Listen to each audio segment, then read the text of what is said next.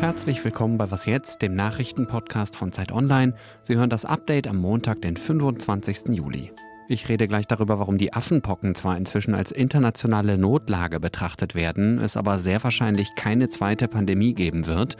Und dann schaue ich in die ukrainische Stadt Odessa, wo Russland nur einen Tag nach dem Getreideabkommen den Hafen bombardiert hat. Mein Name ist Moses Fendel und der Redaktionsschluss für diesen Podcast ist 16 Uhr.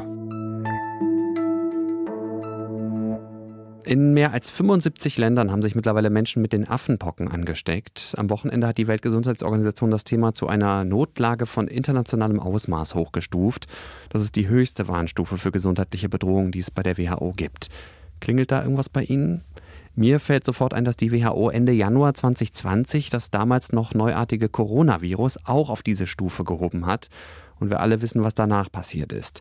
Welche Parallelen es gibt und wie viel Sorgen uns die Affenpocken jetzt machen müssen, das hoffe ich jetzt klären zu können mit Jakob Simmank, dem Leiter unseres Gesundheitsressorts. Tag, Herr Doktor. Moin. Was bedeutet die Entscheidung der WHO vom Wochenende? Sie ist eine symbolische Entscheidung, würde ich sagen, denn mit dem Ausrufen dieses Gesundheitsnotstandes geht nichts rechtlich Bindendes einher. Die WHO hat aber eine Liste an Empfehlungen veröffentlicht für die Länder, die reichen von Dingen wie Testkapazitäten aufbauen, Gesundheitsarbeiter darüber aufklären, wie sich die Affenpocken bemerkbar machen, einen diskriminierungsfreien Zugang zu ermöglichen, bis hin zu Dingen wie Forschung ankurbeln. Und die Hoffnung ist, dass das jetzt auch geschieht. Rechtlich bindend ist es nicht und die Vergangenheit hat auch gezeigt, dass es nicht immer geschieht. Du hast ja selber Corona angesprochen. Da wurde Ende Januar 2020 der Gesundheitsnotstand ausgerufen und dann ist lange in vielen Ländern nicht viel passiert, sondern erst dann, als uns das Ding richtig um die Ohren flog, also März tatsächlich 2020. Also auch eine Chance, jetzt Dinge vielleicht besser zu machen als beim letzten Mal. Äh, die Affenpocken sind ja was völlig anderes als Covid-19 und die Situation ist nicht wirklich vergleichbar mit damals im Winter 2019, 2020. Trotzdem hatte ich am Samstag, als diese Nachricht reinkam, schon so ein kleines Déjà-vu. Wie viel Sorgen müssen wir uns machen, dass da eine zweite Pandemie womöglich auf uns zukommt?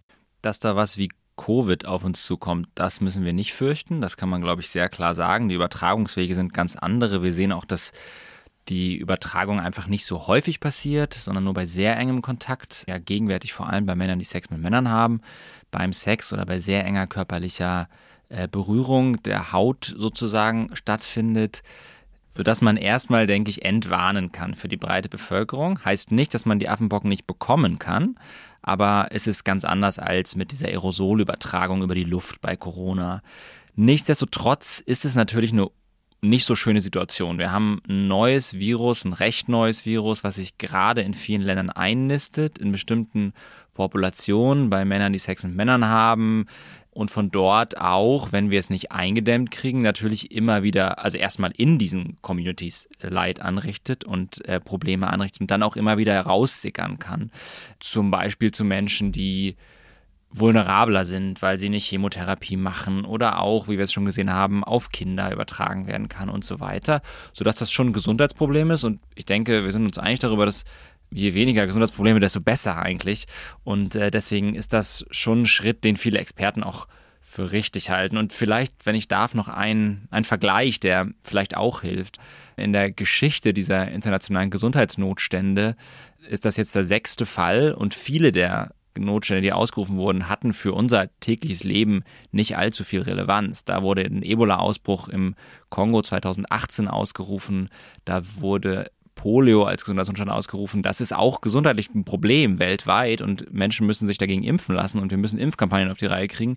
Aber es betrifft uns jetzt meistens nicht so sehr. Und ich glaube, dass es dann auch manchmal hilft, diesen Vergleich zu ziehen und nicht immer den Corona-Vergleich. Danke dir, Jakob. Sehr gern. Und Jakob arbeitet gerade auch noch an einem ausführlichen Text, in dem er nochmal alles zusammenfasst, was wir bisher über die Affenpocken wissen.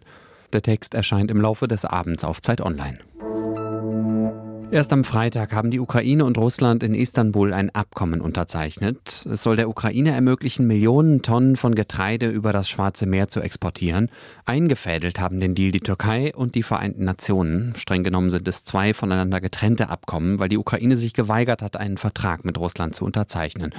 Hm, warum wohl? Nur einen Tag später hat Russland den Hafen von Odessa mit Raketen angegriffen. Das ist der größte Hafen der Ukraine und er spielt eine zentrale Rolle für den geplanten Getreideexport. Die russische Regierung hat den Angriff zuerst bestritten, gestern dann aber doch zugegeben. Sie behauptet, es sei militärische Infrastruktur zerstört worden, unter anderem ein ukrainisches Kriegsschiff und US-amerikanische Waffen, die im Hafen gelagert worden sein sollen. Die Ukraine dagegen sagt, dass auch Hafenanlagen und ein Kunstmuseum beschädigt worden sein sollen. Mein Zeit-Online-Kollege Christian Foren recherchiert gerade in Odessa. Ich wollte von ihm wissen, wie er die Stimmung in der Stadt im Moment erlebt.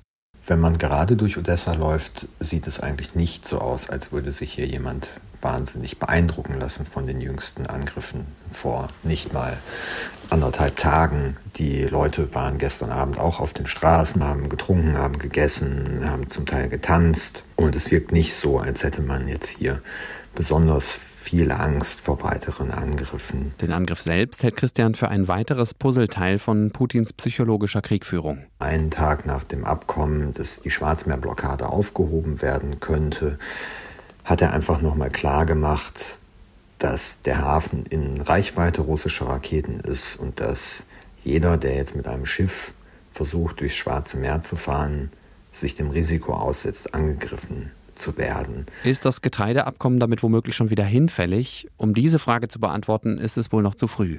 Man kann aber mit Sicherheit sagen, dass es dadurch nicht leichter geworden ist.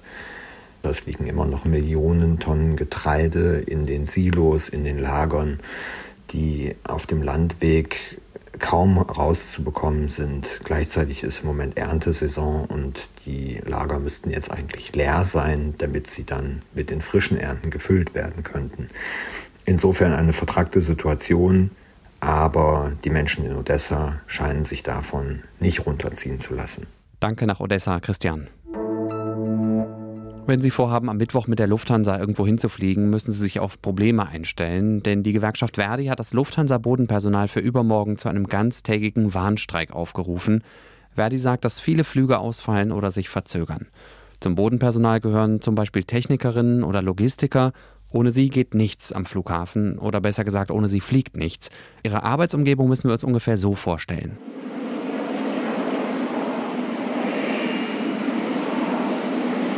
Natürlich trägt das Bodenpersonal bei der Arbeit auf dem Rollfeld Gehörschutz, aber denken Sie sich jetzt mal noch den typischen Kerosingeruch dazu und stellen Sie sich vor, bei den aktuellen Sommertemperaturen in Arbeitsschutzkleidung auf einer großen Betonfläche rumzulaufen.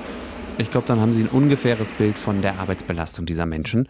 Es geht um ungefähr 20.000 Beschäftigte. Ein erstes Angebot der Lufthansa hat Verdi abgelehnt, aber Anfang August soll weiter verhandelt werden. Verdi fordert unter anderem fast 10 Prozent mehr Lohn. Das klingt ungewöhnlich viel, finde ich. Verdi hält die Forderung aber für gerechtfertigt, wegen der momentanen Überlastung, der hohen Inflation und weil die Beschäftigten für drei Jahre auf einen Teil ihres Lohns verzichtet hätten. Dieser Streik fällt jetzt in eine Zeit, in der die Lage an den deutschen Flughäfen sowieso schon angespannt ist.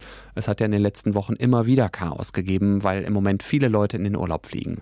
Ein Grund für die Probleme der Luftfahrtbranche ist der Personalmangel und deshalb sind die Gewerkschaften gerade auch in einer starken Verhandlungsposition gegenüber den Arbeitgebern, in diesem Fall der Lufthansa.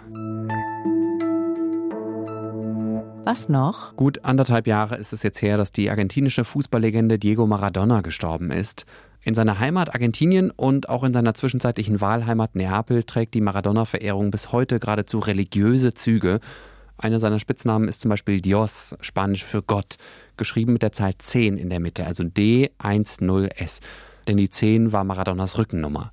Wer Maradona noch was mit auf die Reise geben will, kann das seit dem Wochenende machen denn ein privates Unternehmen sammelt Audio- und Videobotschaften, die demnächst auf einer Festplatte zusammen mit einem Paar von Maradonas Fußballschuhen mit einem Satelliten ins All geschickt werden sollen. Der Satellit heißt Kosmischer Drache. Das ist eine Anspielung auf einen Fernsehkommentar aus dem Jahr 1986. Maradona hatte gerade ein spektakuläres, ein wunderschönes Tor im Viertelfinale der Weltmeisterschaft gegen England geschossen.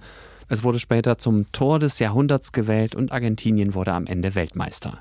Der Reporter im Fernsehen ist damals auf typisch südamerikanische Weise ausgerastet, hat Maradona einen kosmischen Drachen genannt und ihn gefragt, von welchem Planeten er komme. Jetzt wäre eher die Frage, ob Maradona auch dorthin zurückgekehrt ist.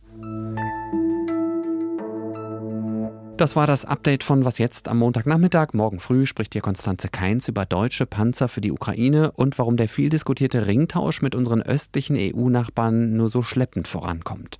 Ich heiße Moses Fendel, danke fürs Zuhören und tschüss.